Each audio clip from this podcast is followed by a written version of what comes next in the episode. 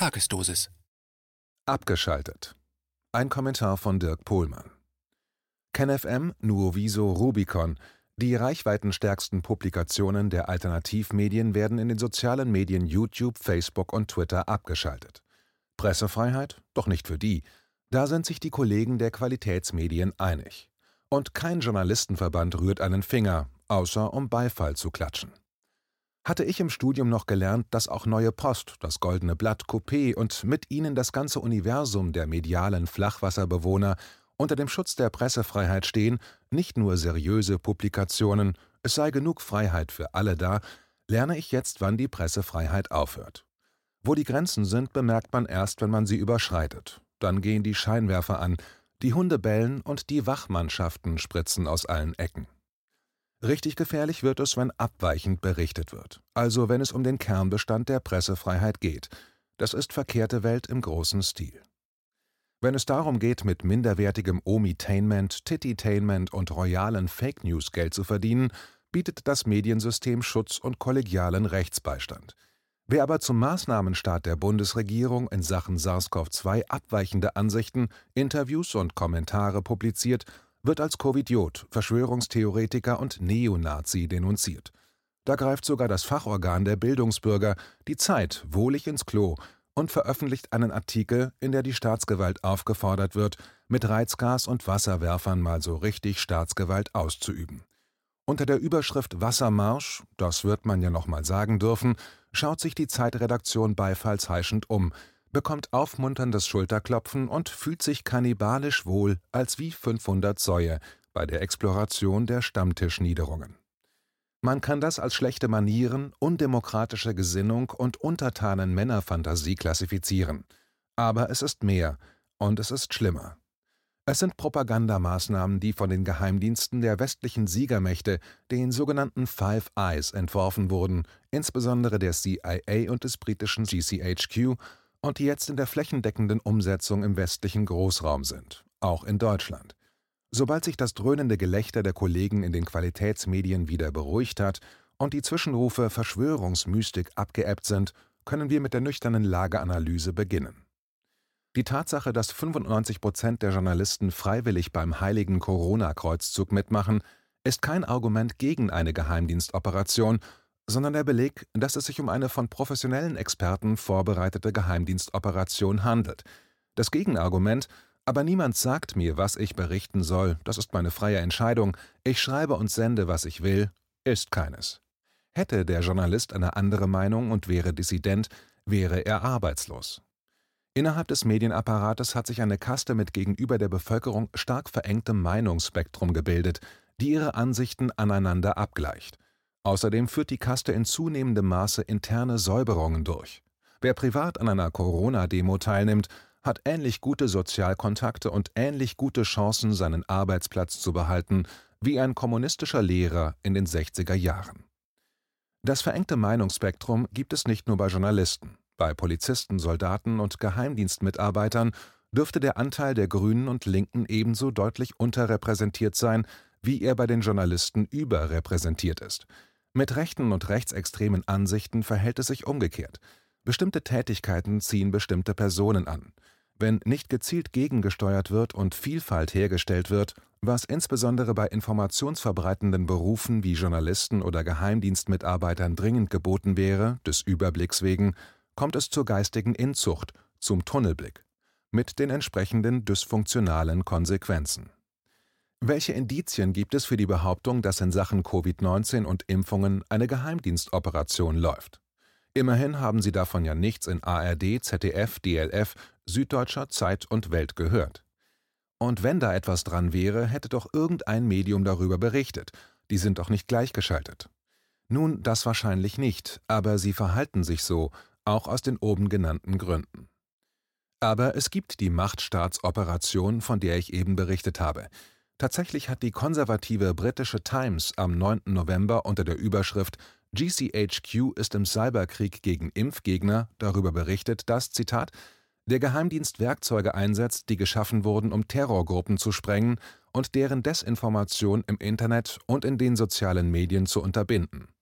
Die Regierung hält die Bekämpfung falscher Informationen über Impfungen für eine immer wichtiger werdende Priorität, weil die Einführung eines zuverlässigen Impfstoffs näher rückt. GCHQ wurde beauftragt, Impfgegner online und in sozialen Medien auszuschalten. Zusätzlich zu den Anstrengungen von GCHQ ist eine geheime Einheit der britischen Armee, die auf den Informationskrieg spezialisiert ist, dabei, falsche Narrative über das Coronavirus zu bekämpfen. General Sir Nick Carter, der Generalstabschef, hat öffentlich bestätigt, dass die 77. Brigade einerseits dabei hilft, gegen irreführende Gerüchte vorzugehen und andererseits Desinformationen zu verhindern. Zitat Ende in den USA verfolgen verschiedene Organisationen das gleiche Ziel. Dazu gehört neben der National Security Agency, dem US-Gegenstück zur britischen GCHQ, auch Infraguard, eine Expertengruppe, die an das FBI angeschlossen ist. Infraguard warnte in einem Aufsatz vom Juni 2020 davor, dass die Zitat Impfgegnerbewegung mit falschen Informationen in sozialen Medien und Propagandakampagnen in Verbindung steht, die von der russischen Regierung orchestriert sind Zitat Ende. Ein anderes Unternehmen hat den Namen Primer. Anfang Oktober gaben die US Air Force und das US Special Operations Command bekannt, dass sie einen mehrere Millionen Dollar schweren Großauftrag an Primer vergeben haben. Primer schrieb dazu in einer Pressemitteilung, dass sie, Zitat, die erste maschinenlernende Plattform entwickeln wird, die automatisch vermutete Desinformation identifizieren und auswerten wird. Zitat Ende. Dazu wird außerdem ihre Sprachenverarbeitungsplattform verbessert, die automatisch taktische Ereignisse analysieren wird, um Kommandeure mit bisher unbekannter Erkenntnistiefe zu informieren, während sich die Ereignisse in Echtzeit entwickeln. Die Primer-Produkte beherrschen Englisch, Russisch und Chinesisch. Letztlich soll Primer zu einem Verbreitungsmittel staatlich gewollter Wahrheit werden und Ansichten in der Öffentlichkeit steuern. Der Gründer von Primer, Jean Gurley, war vorher in der Aufstandsbekämpfung im Irak mit Hilfe von künstlicher Intelligenz eingesetzt. Die Firma wimmelt von hochrangigen Militärs und Geheimdienstmitarbeitern. Am 9. November 2020, also dem gleichen Tag, an dem das britische GCHQ seinen Kampf gegen die Covidioten bekannt gab, erscheint ein Artikel in NextGov, dass sich Primer in Zukunft vor allem mit Desinformationen über Covid-19 beschäftigen wird – dafür das gesamte Spektrum seiner auf künstlicher Intelligenz beruhenden Plattformlösung nutzen will und die Wahrheit zur Waffe machen wird. Im Zusammenhang mit der Operation Warp Speed, der ultraschnellen Zulassung von neuen Impfstoffen, ein Vorgang, der sonst zehn Jahre dauert, wird dabei auf ein Jahr verkürzt, war bereits über strategische Kommunikation nachgedacht worden, um Zitat maximale Akzeptanz der Impfstoffe sicherzustellen wofür eine Sättigung der nationalen Medien mit Botschaften erforderlich ist. Zitat Ende. Das alles in einem gemeinsamen Papier der US-Gesundheits- und Verteidigungsministerien mit dem Titel Zitat Von der Fabrik an die Front. Zitat Ende. Strategische Kommunikation ist Neusprech für Staatspropaganda. Bei den mRNA-Impfstoffen von BioNTech und Moderna handelt es sich um eine bisher am Menschen nicht getestete Technologie, weil das Zulassungsverfahren nicht geeignet ist, Vertrauen zu schaffen, soll Propaganda als Ersatz den gleichen Zweck erfüllen. YouTube, Facebook und Twitter sind soziale Medien, die US-amerikanischen IT-Konzernen gehören. Sie sind vor allem hochrentable Informationskraken, die im Rahmen des Überwachungskapitalismus mit Nutzerdaten immense Gewinne einfahren. Das gleichnamige Buch der Harvard-Wirtschaftswissenschaftlerin Shoshana Zuboff empfehle ich ausdrücklich – das ist keine Werbung, sondern Notwehr. Dass die Unternehmen des Silicon Valley unsere Daten in nie gekanntem Umfang sammeln, ist eine Binsenweisheit. Aber was damit gemacht wird, wie schnell sich die Mehrzahl der Menschen in dem rapide ausgebauten Geschäfts- und Gesellschaftsmodell des Überwachungskapitalismus in ein manipulierbares Datenproletariat verwandelt, darüber wissen wir so gut wie nichts. Lesen hilft. Die US-IT-Unternehmen sind systemrelevant in allen Bedeutungen des Wortes und dementsprechend eng mit dem Sicherheitsstaat der USA verbunden. Sie haben als wichtigste Säule der US-Ökonomie neben der Finanzkaste jetzt die Position der alten Industriegiganten übernommen. Sie sind außerdem die Garanten des immer weiter perfektionierten nationalen Sicherheits- und Überwachungsstaates die weltweit marktbeherrschenden sozialen Medien sind aber auch die Werkzeuge, mit denen die staatlichen Propagandakampagnen der USA und Großbritannien in die gesamte westliche und NATO-Hemisphäre implantiert werden, auch in Deutschland. Über diese Maßnahmen wachen an den Sicherheitsstaat angedockte Organisationen, die sich dem Kampf gegen Hate Speech widmen. In Deutschland zum Beispiel die Amadeo Antonio Stiftung, in Großbritannien das CCDH, das Zentrum zum Kampf gegen digitalen Hass. Dessen Chef, Imran Ahmed, kämpft gegen, Zitat, schmutzige Nuklearwaffen, die toxische Falschinformationen in der Bevölkerung verbreiten. Zitat Ende. Was damit gemeint ist, führt er in einem Interview mit der britischen Zeitung Independent genauer aus. Zitat Ich würde Impfgegner nicht nur als Verschwörungstheoretiker bezeichnen, ich nenne sie eine extremistische Gruppe, die eine Gefahr für die nationale Sicherheit darstellt. Falls jemand einer solchen Verschwörungstheorie ausgesetzt ist, kann er leicht dazu gebracht werden, noch radikalere Weltanschauungen zu übernehmen, die zu gewalttätigem Extremismus führen können. Zitat Ende. Zu den Webseiten, die als nationales Sicherheitsrisiko bekämpft werden können, gehört zum Beispiel Children's Health Defense von Robert F. Kennedy Jr., dem Sohn des ermordeten US-Präsidentschaftskandidaten Robert Kennedy, Bruder des ebenfalls ermordeten US-Präsidenten John F. Kennedy. Er sprach auf der Corona-Demo in Berlin Ende August. Im Umfeld des Namens Kennedy von Maßnahmen der nationalen Sicherheit zu sprechen, bedeutet für den Sicherheitsstaat natürlich schon ein Argumentationsproblem. Aber Facebook hilft bei der Lösung.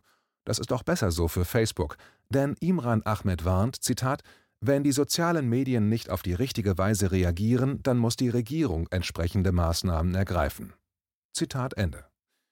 Aber wie gesagt, Facebook und YouTube reagieren ja auf die Weise, die der Sicherheitsstaat als richtig festgelegt hat, wie ein Facebook-Sprecher auf Anfrage des Independent betont. Zitat: Wir arbeiten daran, uns gegen gefährliche Falschinformationen abzuschotten und haben mehrere hunderttausend einzelne Falschinformationen entfernt. Zitat Ende. YouTube hat zum Beispiel die Organisation von Robert F. Kennedy Jr. demonetarisiert, was nicht nur bedeutet, dass sie mit ihren Klicks kein Geld verdienen kann, viel wirksamer ist, dass damit die Verbreitung behindert wird, denn YouTube schlägt diesen Kanal keinen anderen Zuschauern vor, egal wie erfolgreich er ist. Das gleiche gilt für sechs weitere Kanäle, die in Großbritannien von CCDH markiert wurden. Wer hat in Deutschland eigentlich KenFM, Nuoviso und Rubicon markiert? Die anderen Maßnahmen sind mittlerweile bekannt, zum Beispiel solche Kanäle mit Warnhinweisen und Hinweisen auf bessere, also regierungskonformere Informationen zu versehen. Ein britischer Regierungssprecher kommentiert das ganz im Sinne Orwells. Zitat: Seit Beginn der Pandemie arbeiten spezialisierte Regierungseinheiten beharrlich daran, falsche Informationen über das Coronavirus zu identifizieren und zurückzuweisen. Wir arbeiten dabei eng mit sozialen Medienplattformen zusammen um sie dabei zu unterstützen, nicht korrekte Behauptungen über das Virus zu entfernen, die der Volksgesundheit abträglich sind. Wir entwickeln weltweit führende Pläne, um die Sorgfaltspflicht der sozialen Medien gegenüber ihren Nutzern sicherzustellen und werden eine entsprechende Gesetzgebung so bald als möglich verabschieden. Zitat Ende. Daran wird auch in der neuen US-Regierung von Präsident Joe Biden gearbeitet. Richard Stengel, Chef der US Agency for Global Media im Übergangsteam von Joe Biden, hat sich selbst als Chefpropagandist bezeichnet, drängt die neue Regierung zum Einsatz von Propaganda gegen die eigene Bevölkerung und fordert sie dazu auf, den ersten Verfassungszusatz zur Ausdrucks- und Meinungsfreiheit in den USA zu überdenken. Richard Stengel ist kein Frischling, sondern war der längst dienende Unterstaatssekretär für öffentliche Angelegenheiten und öffentliche Diplomatie der USA. Er bezeichnete sich bereits unter Barack Obama als Informationskrieger gegen russische Desinformation und als Informationsmanager für die amerikanische Bevölkerung. Stengel weiß, welche Informationen für die amerikanischen Bürger gut und hilfreich sind und welche nicht. Zitat Ich bin nicht gegen Propaganda. Jedes Land nutzt sie und alle nutzen sie, um die eigene Bevölkerung zu bearbeiten. Und ich denke nicht, dass das notwendigerweise schrecklich ist. Zitat Ende. Es klingt, als ob Stengel die Schriften des französischen Soziologen, Theologen und Philosophen Jacques Ellul mit dem Gehirn von Niccolò Machiavelli studiert hat. Ellul, der merkwürdigerweise nicht ins Deutsche übersetzt ist, aber bei Intellektuellen in den angelsächsischen Ländern sehr geschätzt wird, befasste sich bis zu seinem Tod 1994 vor allem mit Propaganda und dem Menschen in der technischen Gesellschaft. Er war im Krieg Resistance-Mitglied, rettete Verfolgte und war Zeit seines Lebens christlicher Anarchist. Seine Schriften sind oft nicht unmittelbar eingängig, weil man konstant mit Gedanken konfrontiert ist, die man zum ersten Mal hört, Sie sind außerordentlich präzise, deswegen nur mit Konzentration zugänglich, aber in der Wirkung wie ein eisgekühlter Champagner. Ellul war der Ansicht, dass Propaganda ein Ergebnis der technischen Gesellschaft ist, kein Merkmal der totalitären Systeme, sondern auch in den westlichen Demokratien untrennbar zum Gewebe der Gesellschaft gehört, eine nicht zu verhindernde Verfallserscheinung. Im Gegensatz zu Richard Stengel feiert er sie aber nicht als Machtinstrument der Guten. Dass Elul genial war, kann man daran erkennen, dass er geradezu prophetisch die jetzige Situation in Bezug auf Covid-19 vorweggedacht hat. Ich überlasse ihm daher das Schlusswort. Zitat Wer die Presse seiner Gruppe liest und das Radioprogramm seiner Gruppe hört, wird in seiner Gefolgschaft konstant bestärkt. Diese Menschen lernen mehr und mehr, dass ihre Gruppe Recht hat, dass ihre Aktionen gerechtfertigt sind und deswegen verstärkt sich auch ihre Gefolgschaft. Gleichzeitig enthält solche Propaganda Elemente der Kritik und Zurückweisung anderer Gruppen, deren Ansichten nie von den Mitgliedern der jeweils anderen Gruppe gelesen oder gehört werden. So sehen wir, wie sich vor unseren Augen eine Welt geschlossener Seelen selbst erschafft, eine Welt, in der jeder nur mit sich selbst spricht, in der jeder sich konstant der eigenen Überzeugungen versichert und sich mit dem Übeln beschäftigt, die ihm andere antun. Eine Welt, in der niemand mehr dem anderen zuhört. Eingeschlossen in seine künstliche Konstruktion findet der Mensch keinen Ausgang, keinen Ausweg mehr. Er kann den Panzer der technischen Gesellschaft nicht durchstoßen, um das angestammte Milieu zu finden, an das er sich hunderttausende Jahre eingelebt hat. In unseren Städten gibt es keinen Tag und keine Nacht mehr, keine Hitze oder Kälte. Aber es gibt Überbevölkerung, die Knechtschaft durch die Presse und das Fernsehen, die totale Abwesenheit von Sinn. Alle Menschen unterliegen dort externen Mitteln und mit ihnen externen Zwecken, in alle Ewigkeit. Je weiter sich der technische Mechanismus entwickelt, der uns erlaubt, den natürlichen Notwendigkeiten und Bedingungen zu entfliehen, je mehr sind wir den technischen Notwendigkeiten und Bedingungen unterworfen. Auch wenn der Anarchismus sich durchsetzen sollte, dann werden wir es nach meiner Ansicht nicht schaffen, eine lebenswertere Gesellschaft zu erzeugen. Also kämpfe ich nicht für den Sieg dieser Doktrin. Auf der anderen Seite scheint es mir, dass eine anarchistische Haltung die einzige ist, die ausreichend radikal ist angesichts dieses nationalstaatlichen Systems. Zitat Ende